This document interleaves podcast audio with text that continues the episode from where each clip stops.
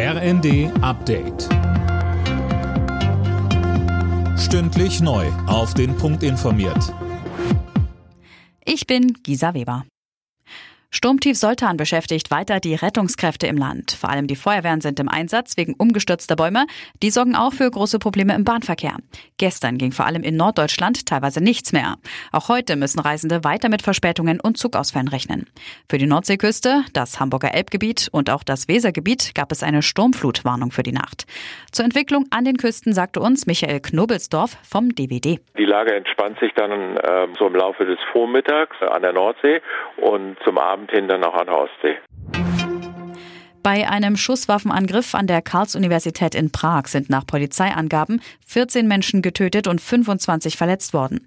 Diese Zahlen hat die tschechische Polizei am Abend bekannt gegeben. Auch der mutmaßliche Schütze ist tot. Der 24-Jährige wurde von der Polizei bereits gesucht. Die Ermittler gehen davon aus, dass er vor der Tat bereits seinen Vater getötet hat. Ob er auch für den Tod eines jungen Mannes und dessen Babys vor einer Woche im Osten Prags verantwortlich ist, wird geprüft. Verbindungen zum internationalen Terrorismus gibt es offenbar nicht.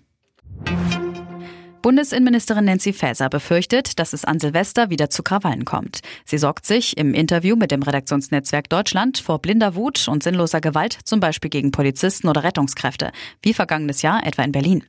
Die Länder haben sich darauf jetzt anders vorbereitet, so Faeser. Jochen Kopelke, Chef der Gewerkschaft der Polizei, sagte uns dazu. Es wird in vielen Teilen Deutschlands ein tolles neues Jahr, aber wir Polizistinnen und Polizisten, dass wir in einigen wissen, dass wir in einigen Gebieten auch angegriffen werden. Also werden wir uns darauf einstellen, reagieren zu können und das auch stark und robust.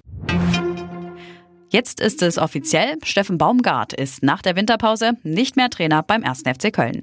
Das hat der Verein mitgeteilt und damit auf die Talfahrt der letzten Zeit reagiert. In der Bundesliga-Tabelle steht Köln gerade auf dem vorletzten Platz. Alle Nachrichten auf rnd.de